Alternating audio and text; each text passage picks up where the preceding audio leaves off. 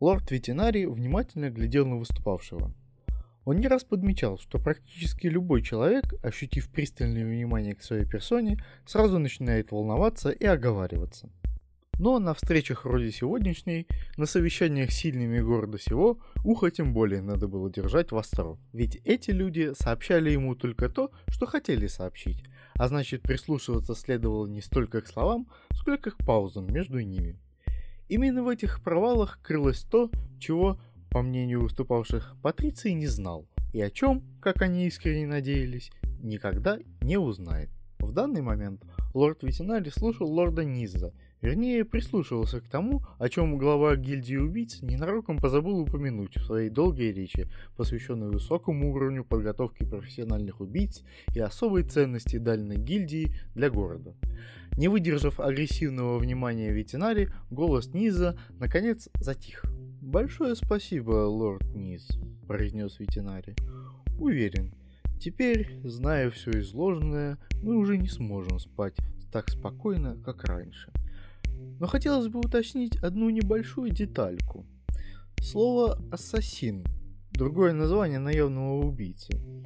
Оно ведь пришло к нам из клачского? Ну да.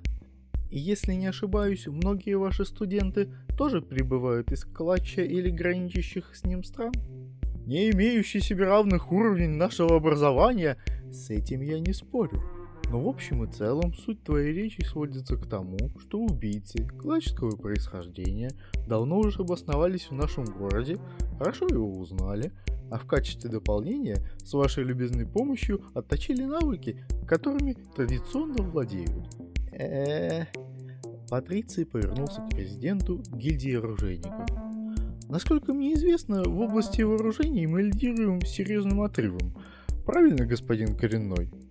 О да, что бы там ни говорили о гномах, но за последнее время именно мы воплотили в жизнь наиболее выдающиеся разработки. Мгновенно откликнулся тот.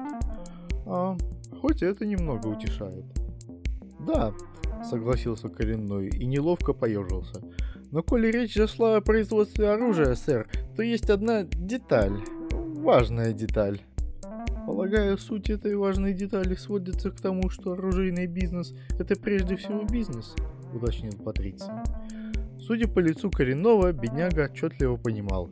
Вознесшись до самых вершин, теперь он летит в пропасть. Э, да.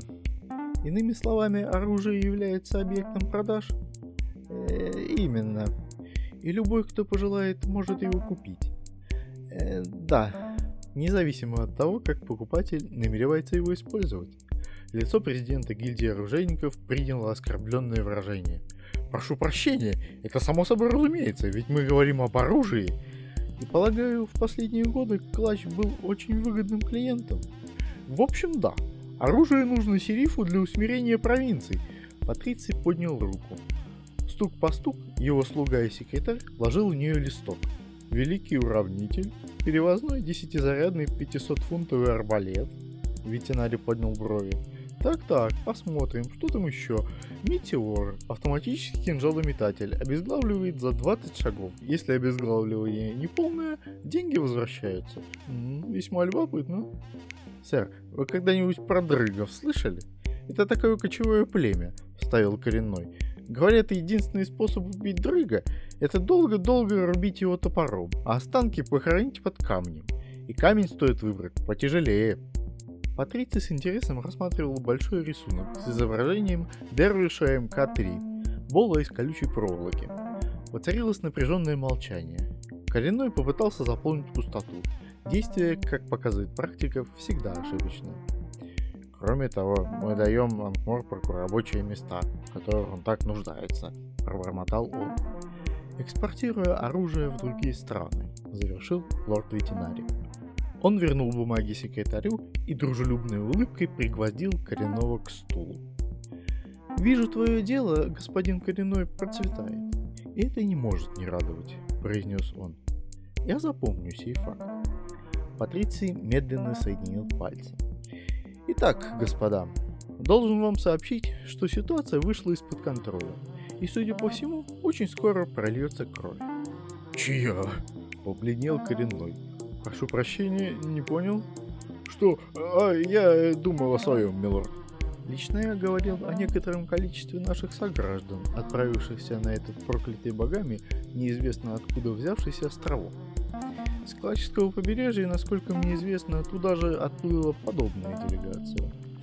«И что наши сограждане там забыли?» – осведомился господин Богнис, глава гильдии ворот.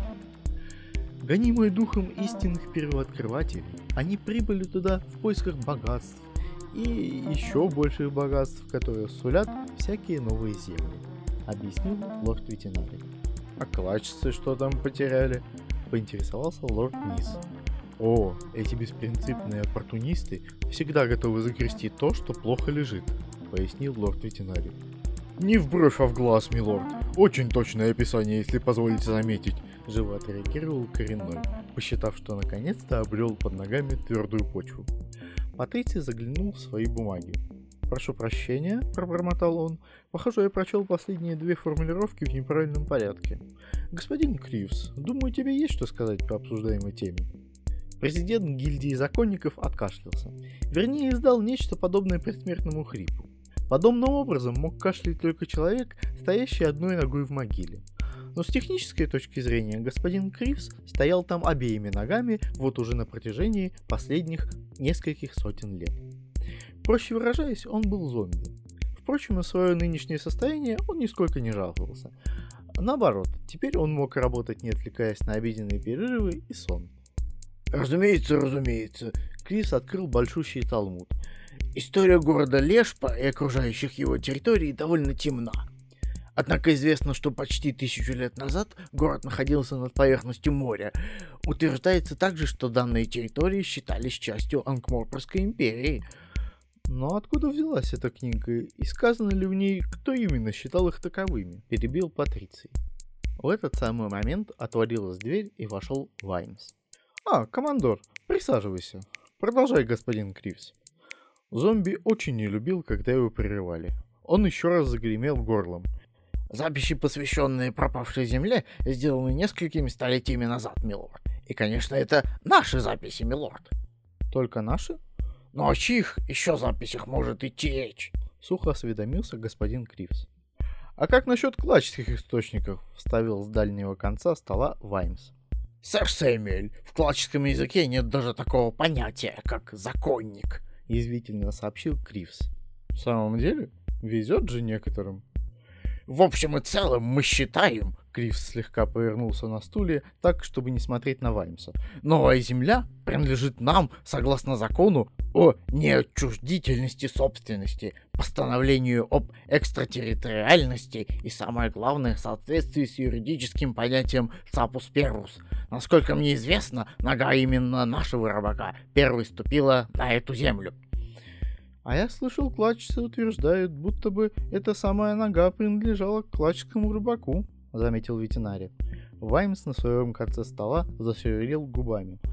Цапус, иначе говоря, кто успел, тот и съел, перевел он вслух. Но мы же не станем верить им на слово, возразил Кривс, демонстративно игнорируя Ваймса. Прошу прощения, милорд, но я не считаю, что в своих действиях гордый Анкморпорг должен руководствоваться голословными заявлениями банды разбойников, обматывающих свои головы полотенцами. «В самом деле, пора уже преподать хороший урок этим варварам-клачцам», — взвился лорд Силачия. «Помните прошлогоднюю неразбериху с капустой? Они завернули целых 10 наших кораблей». А ведь всем известно, гусеница только способствует приятным запахам пробормотал в пространство Ваймс. Вот именно, лорд Силачи разгорячился еще больше. Настоящий белок, без обмана. А помните, что пришлось пережить капитану Дженкинсу? Из-за какой-то баранины его чуть было не бросили в тюрьму. В клачскую тюрьму. Не может быть. Но позеленев, мясо становится особо нежным. Вставил Ваймс. Зеленое, синее, какая разница? Махнул рукой коренной. Это их карри все равно есть невозможно. А еще я как-то раз был на обеде у них в посольстве. Так знаете, что мне подали? Бараньи... Прошу прощения, господа. Вайнс поднялся. Но меня ждут неотложные дела. Он кивнул Патрицию и спешно покинул залу. Закрыв за собой дверь, Ваймс полной грудью вдохнул свежий воздух. Хотя в эту секунду он вдохнул бы с точно таким же наслаждением, окажись он в кожевенном цеху, а не в коридоре Дворца Патриция. Конец третьей части. Хорошего вам дня и до скорой встречи.